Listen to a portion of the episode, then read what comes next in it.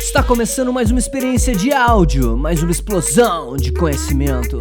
O Podcast Empreendedor é um podcast de entrevista que vai te dar uma injeção extra de motivação. Toda semana eu entrevisto CEOs e fundadores de empresas que compartilham conhecimento sobre suas experiências pessoais e ajudam empreendedores que estão trilhando seus próprios caminhos. Ah, se você gostar do nosso programa, por favor, lembre-se de classificar e comentar o podcast para a gente conseguir motivar mais empreendedores a abrirem os seus próprios negócios. Participe você também do podcast empreendedor e faça perguntas para os nossos entrevistados. Basta seguir nosso Instagram, podcastempreendedor, e assinar nossa newsletter em www.distritoe.com.br. Vamos nessa!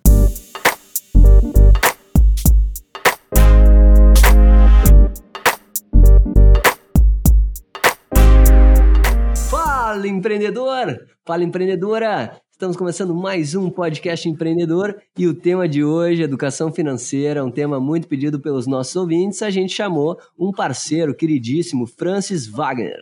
O Francis, para quem não conhece, ele é fundador e CEO no app Renda Fixa, o seu buscador de investimentos da era digital. O app Renda Fixa é um aplicativo que permite a consulta e pesquisa de investimentos em renda fixa em diversas corretoras existentes. Assim, você poderá comparar tipos de investimentos e encontrar os melhores para o seu perfil. Então, ninguém melhor, pessoal, que o Francis para falar conosco aqui sobre renda fixa, um tema que está crescendo muito no Brasil, o número de investidores no Brasil está aumentando cada vez mais, por causa aí dos juros que está cada vez mais baixando. Então, a gente vai ter um papo aí um pouquinho mais do financeiro com o nosso amigo e convidado querido Francis.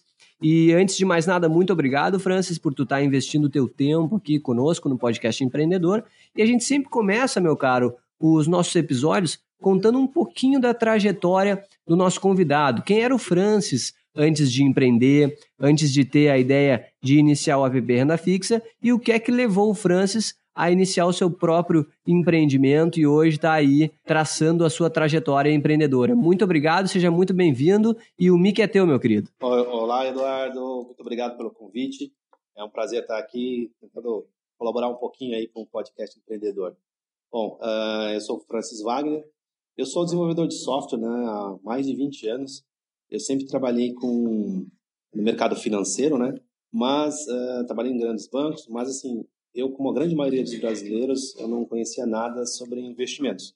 Eu era aquele tipo de desenvolvedor de software mesmo ali, que sentava na frente do computador é, e ficava o tempo todo na tela do, do, do, micro ali, programando. E cheguei a um certo ponto que eu comecei a pesquisar um pouquinho sobre investimentos.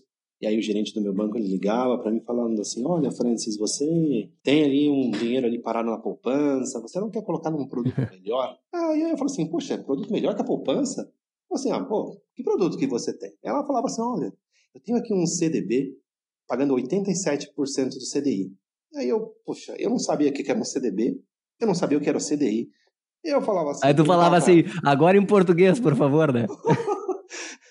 não, eu só perguntava para ela assim, poxa, mas vai render mais que a poupança mesmo? Ela falava, nossa, vai render muito mais. Aí eu falava assim, ah, então põe, né? Aí, né, nessa, eu, eu tinha dois títulos de capitalização, eu tinha esse tipo de CDBs, assim, pagando nada. É, eu tinha fundo de renda fixa com taxa de administração de 2,5% ao ano. Nossa. Eu achava que estava fazendo um bom negócio. achava que era. E a tua gerente feliz da vida, batendo meta, ah, né, Francis? Pois é. Mas nessa época eu não sabia que o gerente tinha metas para bater. Eu achava que, pô, eu era funcionário do banco. Minha carreira sempre foi, foi bancária. Então eu achava que o gerente, ele realmente ia me indicar produtos que faziam, fariam sentido para mim, né, para os meus objetivos, que eram produtos bons, produtos rentáveis. E aí eu trabalhei 12 anos nessa instituição e acabei saindo, né? Fui trabalhar com meios de pagamento e aí eu comecei a estudar sobre investimentos, né? sobretudo investimentos de renda fixa. E aí quando eu comecei a estudar, eu, nossa, eu falei, meu Deus do céu, o que, que eu estou fazendo com o meu dinheiro? Não é possível. Mas aí sim, poxa, eu saí do zero absoluto, né, conhecimento sobre o mercado financeiro, e fui dando um passo cada vez. Então, para você ter uma ideia, eu abri conta em uma corretora independente de banco. Até então, eu não sabia que existiam corretoras independentes de banco, porque os investimentos que eu fazia ou eram através do banco ou eram através da corretora do banco. Né? Eu não sabia que poderiam existir corretoras que eram independentes. E aí eu fiz, abri uma conta numa dessas corretoras e transferi um real para ver se realmente a, aquela empresa existia, se o fluxo funcionava. Eu sou desenvolvedor de software, falei assim, poxa, vamos, vamos testar primeiro para ver se o negócio é sério. E aí caiu lá um real na conta da, da, da corretora. E eu falei assim, não, poxa, então agora vou começar a investir melhor meu dinheiro. E aí comecei, continuei estudando cada vez mais, e aí eu, eu tive muita dificuldade, né, de encontrar bons produtos, encontrar os produtos que atendiam os meus objetivos, né? Uhum. E aí eu sou desenvolvedor de software, eu falei assim, poxa, será que outras pessoas também passam pelas mesmas dificuldades que eu passo na hora de investir, na hora de encontrar, procurar as melhores oportunidades? Aí eu fiz um aplicativo, né, bem, a gente chama de MVP, né, no mundo de startup. Eu fiz ali em dois dias eu fiz o aplicativo. Na verdade foram três, né? Eu falo que são dois, que foram dois, mas assim, eu fiz a parte do, servidor que conectava na, em quatro corretoras e eu, eu, fiz o aplicativo mesmo em dois dias e publiquei na, no, no Google Play e saí divulgando, né, em, em diversos fóruns, eu participava de vários, vários grupos no Facebook, no WhatsApp, falando sobre investimento. E aí eu saí divulgando, né? Eu falei assim, olha, pessoal, criei um aplicativo, assim, que tem quatro corretoras aqui, busca as, as taxas né, de, de, CDBs, RDBs, né, produtos de renda fixa em geral. E as pessoas do, desses grupos acharam fantástico, porque até então não existia nada no mercado. O mercado financeiro ele era um mercado muito fechado. Né? Hoje a gente já enxerga um, né, um pouco diferente. O mercado financeiro está amadurecendo, ele está se popularizando mais. O governo tem incentivado muito isso. Mas até então, em 2015, não era assim, era um mercado muito fechado, um mercado muito difícil. E aí o, aplicativo foi crescendo. E aí, de fato, gente, eu acabei criando, né, a gente acabou criando uma startup, né? E a gente está aí já há quatro anos no mercado. E essa é a minha trajetória aí. Pô, cara, que fantástico, né? Fica muito claro, né, Francis, que a grande, a grande maioria dos empreendedores que são, se tornam bem-sucedidos com seus negócios acabam criando uma solução para um problema próprio que eles têm, que acaba sendo um problema de muita gente, né? Exato. Acho que esse fica, acaba sendo o, te, o teu caso. E, cara, para a gente já começar a falar um pouquinho mais da nossa entrevista técnica, é, eu acho que cabe, cabe a gente começar bem pelo básico mesmo, até para explicar para as pessoas que eram que nem o Francis aí, uh, no, nos tempos antigos, né, que não tinham muita noção de renda fixa, mas o que são, então, Franços, os investimentos de renda fixa? Perfeito. Bom, uh, os produtos de renda fixa são aqueles produtos que você consegue saber uh, a taxa de antemão, né? a rentabilidade de antemão. Mas, assim, não é bem por aí. Por quê? Vou explicar. Existem os produtos títulos, né, os produtos de renda fixa são pré-fixados. Então, por exemplo, eu posso ter lá um, um CDB, que é um certificado de depósito bancário, com uma taxa de, sei lá, 10% ao ano. Então, essa taxa de 10% ao ano, ela não vai mudar. Se eu fizer um cálculo, ah, eu vou calcular 10% ao ano para um título de 3 anos, quanto vai dar isso em 3 anos? Eu consigo fazer uma conta simples e chegar na, na rentabilidade desse título. Uhum. Mas, como eu falo, nem tudo na renda fixa é fixa. Por quê? Porque a gente tem títulos pós-fixados. Quando a gente fala de títulos pós-fixados, são títulos que são é, atrelados a um indexador como o CDI, que é o Certificado de Depósito Interbancário. É o principal indicador, indexador é, dos títulos de renda fixa. Eu posso ter CDBs, letras de câmbio, LCIs, LCAs, entre outros produtos, que são pós-fixados, indexados ao CDI. Então, hoje, por exemplo, o CDI ele está 5,9% ao ano. Eu posso ter um CDB eh, rendendo, sei lá, 110% do CDI. Então, ele vai render 110% de 5,9%. Só que esse, esse indexador, esse CDI, ele pode variar. Por quê? Uh, existe uma, uma taxa que a gente chama de taxa básica de juros, que é a taxa Selic. É uma taxa que o Copom ele se reúne a cada 45 dias e eles deliberam ali, decidem se vão manter a taxa, se vão subir, se vão baixar a taxa. Né? A gente está em um cenário de queda de taxa. Para as pessoas que estão começando, a estudar sobre investimentos, é importante né, ter como base taxa Selic, que é a principal taxa do mercado financeiro. É a taxa que vai balizar empréstimos, financiamentos, né, esse tipo de, de, de serviço. E o CDI ele, ele fica muito próximo do, da taxa Selic, porque o CDI ele é um, é um depósito interfinanceiro ali que os bancos fazem operações todos os dias ali emprestando dinheiro um para o outro e aí, na, a média ponderada desses, desses empréstimos de um dia compõe um CDI, formam um CDI. Então, existe uma, uma empresa chamada CETIP que faz esse cálculo todo dia, faz o cálculo do CDI todo dia. Mas como a gente está num cenário de queda da taxa de juros, da taxa Selic. A gente tem a reunião, acho que semana que vem, se eu não me engano, tá? Posso estar errado. Ainda não tenho acompanhado de perto isso. Mas as, a, os bancos já estão prevendo que a taxa Selic, que hoje está em 6%, ela vai cair. O Copom vai baixar para, sei lá, para 5,5%, 5,75%. Né? Então, quando isso acontecer, o CDI vai cair também. Então, hoje o CDI está 5,9%, ele vai cair para, um, sei lá, um 5,4%, 5,45%, alguma coisa assim. Então, quando eu tenho um título pós-fixado, um título indexado ao CDI, ele vai acompanhar também o CDI. Se hoje ele está 5,9 e eu tiver um título 110% do CDI, eu vou multiplicar 110% do CDI vezes 5,9, mais relativo ao período de tempo que o CDI permanecer com essa taxa de 5,9. Quando ela baixar, a partir do dia que ela baixar, eu vou ter que fazer esse cálculo e a partir dali eu vou calcular com uma taxa menor. Então não dá, de fato, para eu saber é, quanto que eu vou ter de rendimento uh, no vencimento do título. Então, por isso que eu falo que a renda fixa, ela não é 100% fixa. Por quê? Porque existem títulos pós-fixados. Perfeito, cara. E me diz uma coisa, uma pergunta que eu tenho é, a gente sabe que em alguns países desenvolvidos, Francis, por exemplo, o Japão, eles têm uma taxa de juros negativa. O que, que significa isso? Isso significa, isso significa que se você deixar um dinheiro num investimento, sei lá, numa poupança, na vida, alguma coisa, ele vai, você vai ter prejuízo. Isso é para estimular que as pessoas não deixem dinheiro investido né, na, na renda fixa, para que o, o, dinheiro ele, ele continue, ele circule no mercado, né, para fazer a economia circular para fazer a economia girar. Mas e aí como é que funciona quando tu precisa, por exemplo, pegar um empréstimo no, no, em países onde a taxa de juros é negativa? As pessoas não pegam empréstimo, é isso? Não, não. A, eles pegam empréstimo, aí tem juros, né? Porque a taxa de empréstimo não tem nada a ver com a taxa de, de investimento. Ah, entendi. Então, por exemplo, tem um país que eu tenho um banco, eu vi uma reportagem esses dias, tem um banco, se eu não me engano, é norueguês, e acho que ele é o primeiro banco no mundo a, a, oferecer empréstimo com juros negativos. Olha só. Mas isso é um caso, é, um caso isolado, né? Sim. ainda não sabe se isso realmente vai dar certo, se vai funcionar. e vai ser interessante de ver isso é, aí mesmo. Vai ter, vai chover gente querendo usar. Mas enfim, continuando aqui, meu velho. A gente falou muito em títulos, né? Você falou em CDI, enfim, outros que eu não me lembro agora. Mas quais são os, os tipos de títulos disponíveis, Francis? Bom, a gente tem. Eu, eu gosto de classificar os títulos de renda fixa em dois tipos, tá? Um tipo mais conservador, né? E um outro tipo um pouquinho mais arrojado. Então, assim, dentro dos títulos mais conservadores, e eu depois eu vou, eu vou explicar o porquê que eu considero eles mais conservadores, a gente tem a tradicional poupança, que hoje ainda é o principal investimento dos brasileiros, né? Um dia talvez ela deixe de ser, e estamos trabalhando para que isso seja uma realidade, né?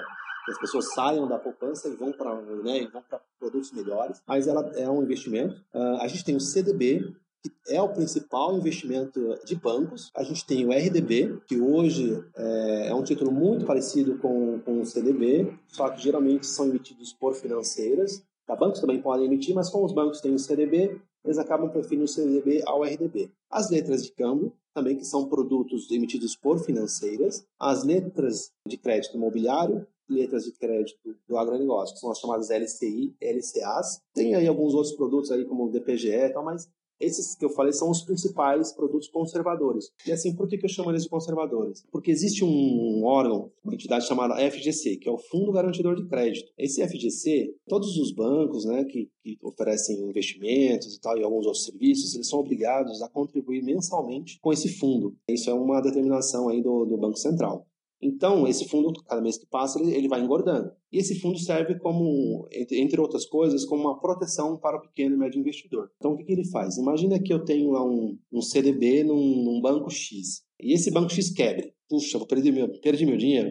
Não. Na verdade, depende. Se você tiver até 250 mil reais investidos, o FGC ele vai, o banco quebrou, o FGC ele vai te ressarcir. O que for excedente, ah, eu tenho 500 mil reais ele vai te ressarcir 250 mil reais, os outros 250 mil reais você perdeu. Esse valor, Francis, é por banco ou é total do seu patrimônio? Então, na verdade, sim. Ele é por CPF por conglomerado financeiro. Não é nem por instituição financeira, é por conglomerado. Então, um conglomerado pode, posso ter um, ter um banco X, um banco Y, pertencendo ao mesmo conglomerado. Entendi. Então, se eu tiver uhum. 250 mil no, no banco X no, e 250 mil no banco Y, e o conglomerado quebrar, eu só vou ter 250 mil de volta, tá? Porque é o mesmo conglomerado. Então, esses são os investimentos mais conservadores, Por quê? Porque eles têm essa garantia do FGC, tá? nesse limite de 250 mil reais por CPF, por conglomerado financeiro.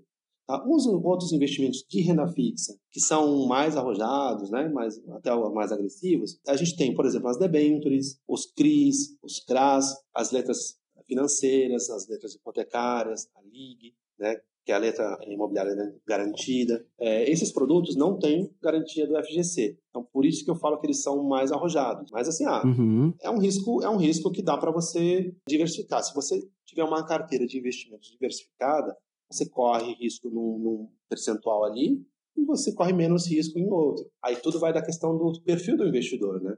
Eu, por exemplo, eu tenho um perfil mais, mais arrojado, então eu tenho bastante coisa exposta a mais risco. Né? Mas, obviamente, é um risco mais controlado, né? Você acompanha ali o papel, acompanha a empresa que emitiu a debênture, você consegue acompanhar, por exemplo, uh, os papéis que estão ali dentro do CRI, né? quais são os recebíveis né? que estão no CRI ou no CRA. Então, você consegue ter um risco controlado mas não deixam de ser mais arrojados. Obviamente, né, Francis, isso aí dá um assunto para outro podcast, né, a gente falar só disso. Claro. Mas falando assim mais agora para quem está escutando esse nosso podcast e está muito interessado em começar a investir. Qual é o valor mínimo para começar a investir? Tem um valor mínimo ou não? Olha, uh, na verdade não. Uh, na verdade tem, mas Poxa, um real é um valor mínimo, por exemplo. Você acha é baixo ou é alto? Pô, é baixíssimo. é Poxa, baixo, né? Não dá, não, não dá para o pessoal dar desculpa aí que não tem um real para começar a investir para pensar no seu exatamente, futuro, né? Exatamente, exatamente. Então, assim, é, existem produtos né, de alguns bancos, corretores, que você permitem a aplicação a partir de um real. Mas a gente tem também, que eu ainda não mencionei, o Tesouro Direto, que são títulos públicos federais. Esses títulos, como são títulos federais, eles são considerados os títulos, os investimentos mais seguros do mercado. Por quê? Porque todos esses produtos que eu falei antes, de, que são de renda fixa, ou eles são produtos bancários, ou eles são produtos de, de crédito empresarial, né, crédito recebíveis. Então você está exposto a um determinado risco que é muito maior do que um governo quebrar. É mais fácil um banco quebrar, uma empresa quebrar, do que o governo federal, o governo brasileiro. Então, por isso que a gente considera que os títulos públicos são os títulos mais seguros do mercado. E existe, dentro dos títulos públicos, são vários tipos de títulos. Existem, eh, as três principais categorias são o Tesouro Selic, o Tesouro IPCA e o Tesouro Prefixado. Dentro desses, desses, três, existem do, dois deles, que são o pré e o IPCA, eles também têm outros ali, uma, uma outra denominação, que são títulos que pagam cupons de juros semestrais. Mas os principais são esses, as principais categorias são essas três. E dentro desses três existe um produto bem conservador, que é o mais conservador no mercado, que é o Tesouro Selic. Por quê? Porque ele não tem marcação a mercado, ele é um tesouro, ele é um título pós-fixado que vai render 100% da Selic e ele não, não, não, vai, não vai ter oscilação uh, do mercado. O Tesouro PCA e o Tesouro pré-fixado, ele, ele, ele tem um, a taxa dele muda e o valor, o preço dele muda de acordo com a expectativa de juros futuros. Né? Então, assim, se eu, ter, eu comprei lá um Tesouro IPCA para 2035, vencimento em 2035, que é um título bem longo, né? E eu tirar o dinheiro, eu, eu comprei uma taxa de IPCA mais 4%. Se eu tirar, se eu, eh, se eu tirar o dinheiro desse investimento, sei lá, no, daqui um, dois anos, ele vai oscilar, ele vai ter uma oscilação. Então pode ser que eu não tenha a rentabilidade de IPCA mais 4%, eu tenho uma rentabilidade menor.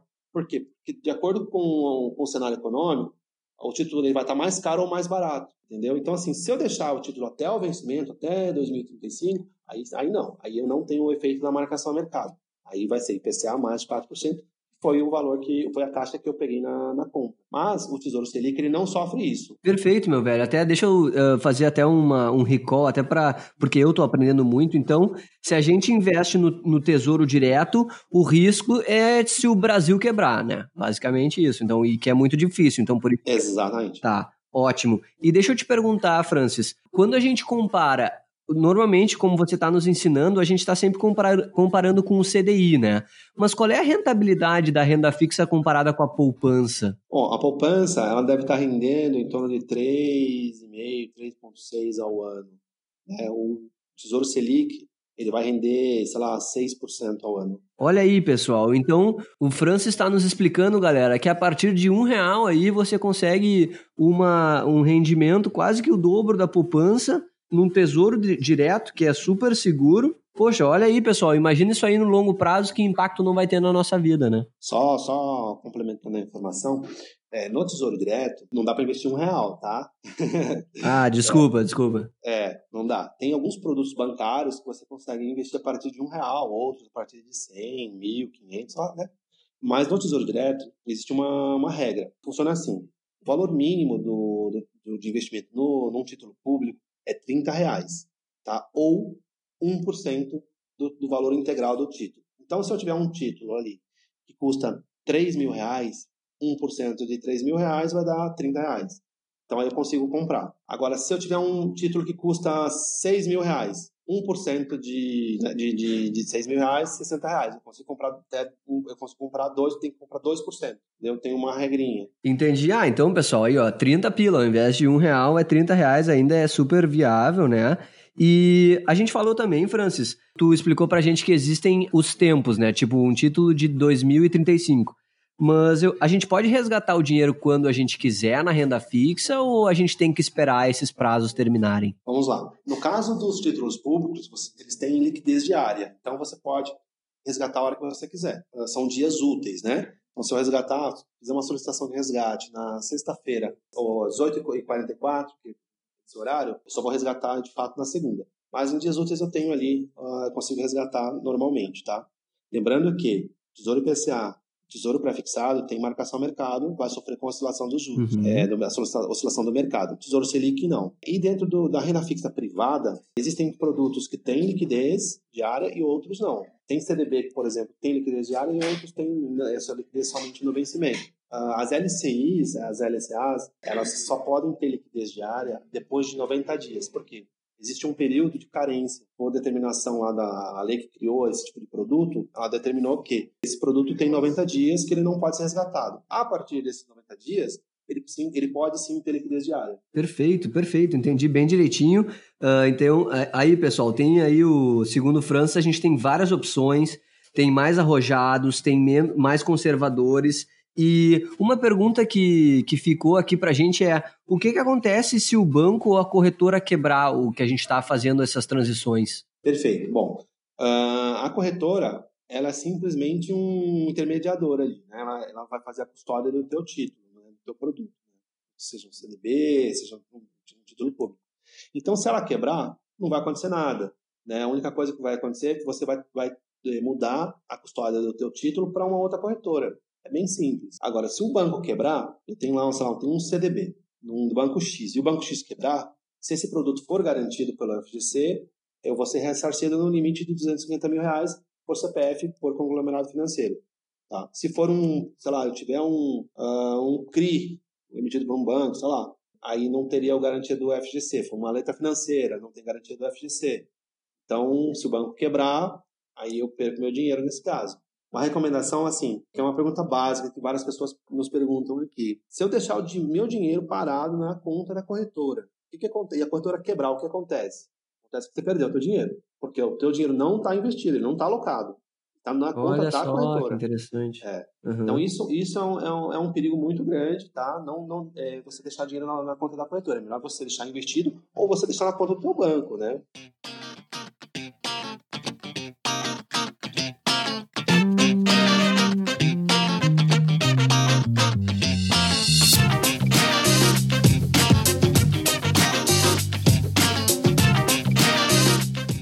E o Pergunta Empreendedor de hoje é: Como posso começar a investir na renda fixa? Bom, essa pergunta é bem, bem simples de responder. Baixa o app Renda Fixa. Lá você vai ter uma gama enorme de produtos. São mais de 2.800 produtos de renda fixa e mais de 14 mil fundos listados ali. Você pode baixar o app Renda Fixa, é uma plataforma gratuita. Você pode acessar também pela web.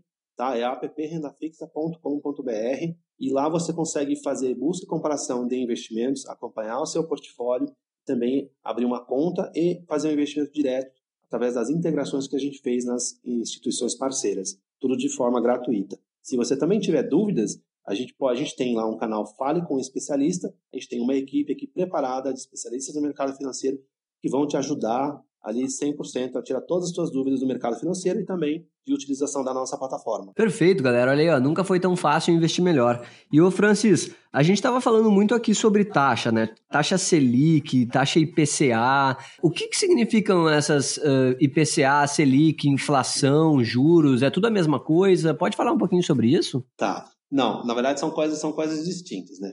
O, o IPCA, sim, ele é, ele é a, é inflação, né? O IPCA ele é medido pelo IBGE e é, hoje é o principal índice de inflação. A gente tem outros índices de inflação, como o IGPM, que é medido, se não me engano, pela, pela FGV, mas são índices de inflação. Imagina assim, o IBGE é um, o Instituto Brasileiro de Estatística, é, é, Instituto Brasileiro de Geografia e Estatística, ele vai nas principais capitais faz uma, uma análise mensal, mensal ali, de uma cesta de produtos e serviços, e eles fazem uma média ali. Puxa, na São Paulo, essa cesta de serviços, quanto que, quanto que custou nesse mês aqui?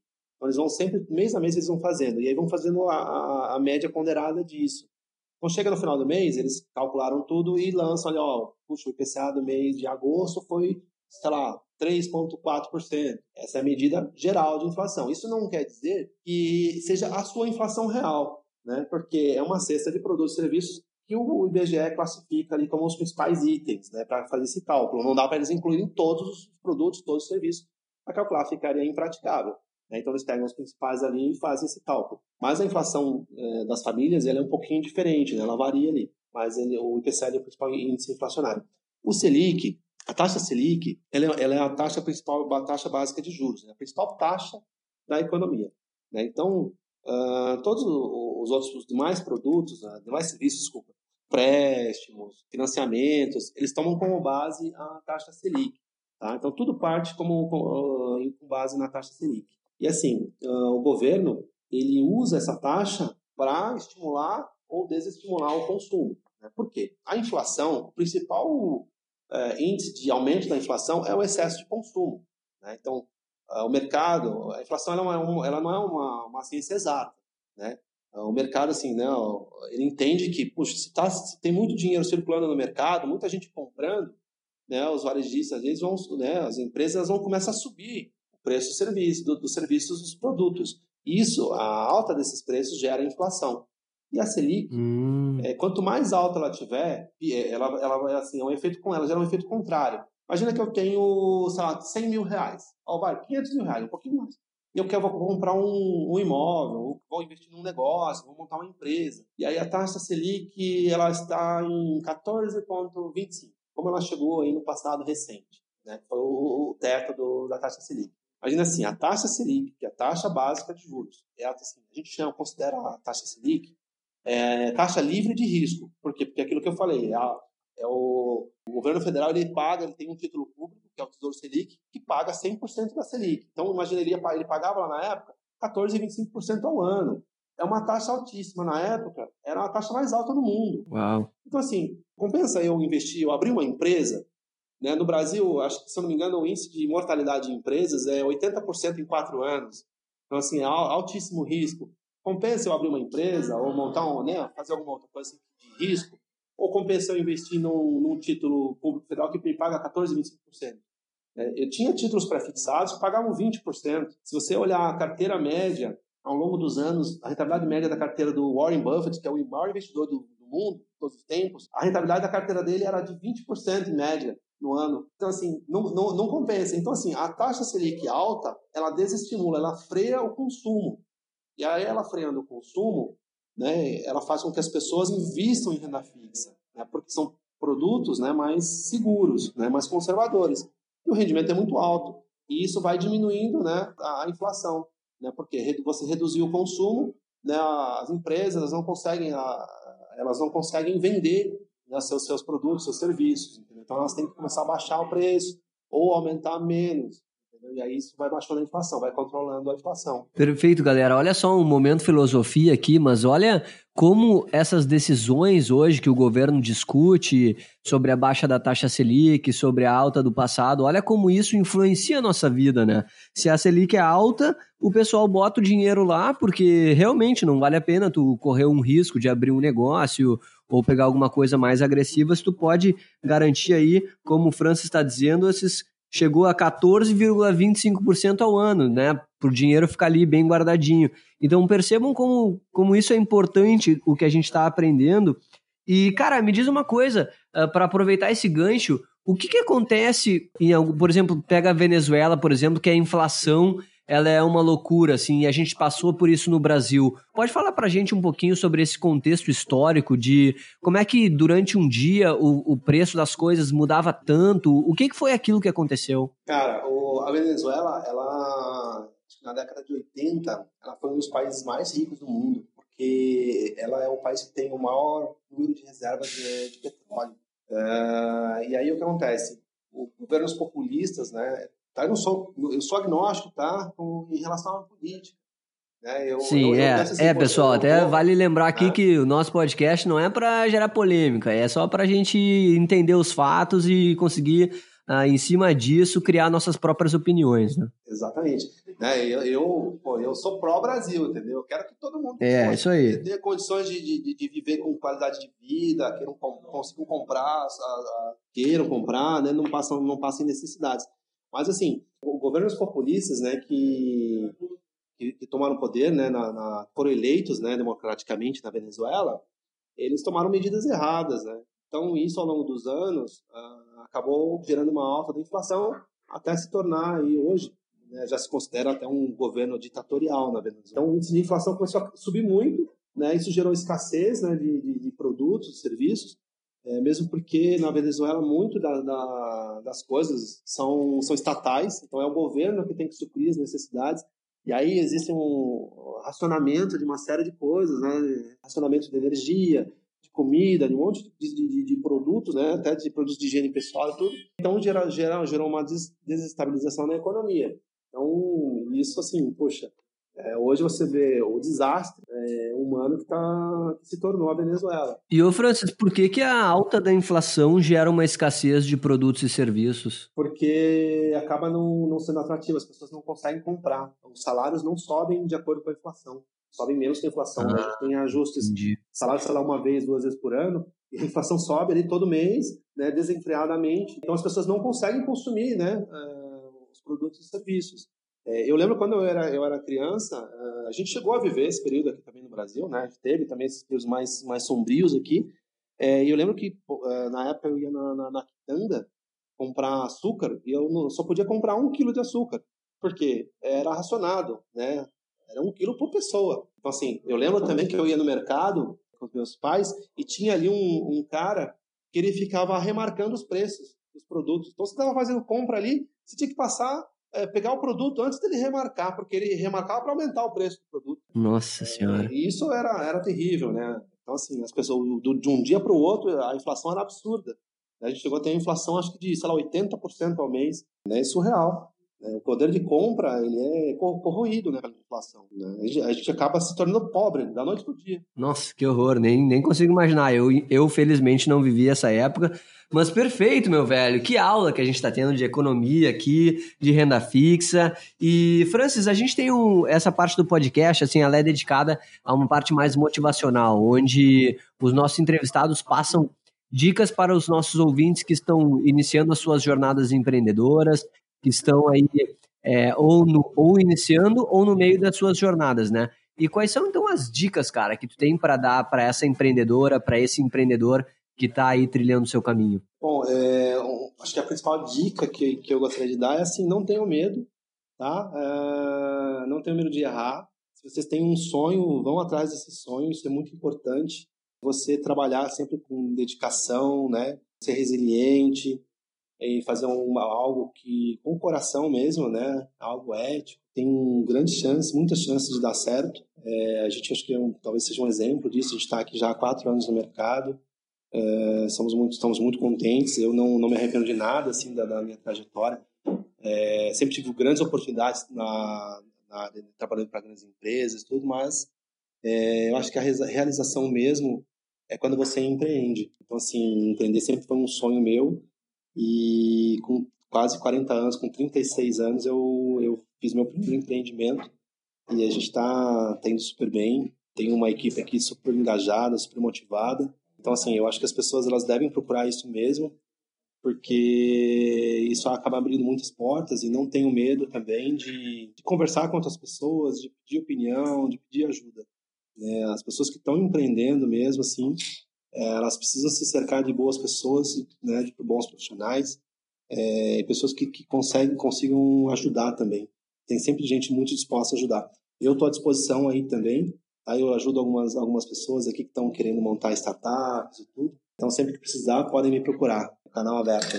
Olha aí, galera, mais um mentor para quem estiver buscando aí, principalmente galera na área financeira. Que legal, Francis, muito legal as tuas palavras, muito obrigado. E para a gente encerrar com chave de ouro, meu velho, faz um merchan aí, faz um pitch para a galera, chama o pessoal para as tuas redes sociais, divulga o teu LinkedIn, uh, Instagram, enfim, uh, manda abraço, o mic é teu. Maravilha, Eduardo. Bom, é, gostaria de convidar todos vocês a baixarem o app Renda Fixa. A nossa plataforma é 100% gratuita, tá? Uh, se você não quiser baixar, você pode acessar também pela web, é www.apprendaffixa.com.br. Nós estamos presentes no YouTube, no Instagram, no Facebook, no LinkedIn e no Twitter. Tá? Digitem lá, app Renda Fixa, que vocês acham a gente. Sigam a gente. Muito legal, Francis. Muito legal saber da tua história e saber da tua preocupação com o futuro financeiro dos brasileiros, de investirem melhor, de começarem a diversificar um pouquinho os seus investimentos, saindo da poupança. Foi fantástico escutar a sua história. E para você que está nos escutando e gostou desse programa, por favor, lembre-se de classificar o podcast empreendedor para que a gente consiga atingir mais pessoas com a nossa mensagem, com a mensagem dos nossos entrevistados aqui nos programas. É muito importante a sua sugestão, o seu comentário. Se você quiser mandar algum e-mail para a gente para indicar alguma pessoa para ser entrevistada ou para falar comigo, que seja, mande o seu e-mail para contato arroba distritoe.com.br e baixem o aplicativo app Renda Fixa, adicionem o Francis nas redes sociais, sigam as redes do app Renda Fixa também. Quem quiser me seguir no LinkedIn ou, ou se conectar comigo, é só procurar Eduardo Tannhauser ou Podcast Empreendedor. Quem quiser seguir o Instagram do Distrito, desculpa, do Podcast Empreendedor, para a gente poder formular perguntas para os nossos convidados, é, é arroba Podcast Empreendedor. E, Francis, Quero te agradecer mais uma vez, cara, por tu ter dedicado teu tempo para conversar aqui comigo, com os nossos ouvintes. Foi uma entrevista fantástica, velho, do ponto de vista educacional. Acho que a gente aprendeu muito aqui hoje. Muito obrigado pela tua participação. E acho que é isso aí, né, meu velho? Acho que a gente está ajudando aí o Brasil a investir melhor. Imagina, eu que agradeço a oportunidade. É sempre um prazer falar sobre investimentos, que é um tema que eu gosto muito e sobre empreendedorismo, que é o que a gente tem na veia. Perfeito, meu querido. É isso aí, pessoal. A gente fica por aí. Valeu!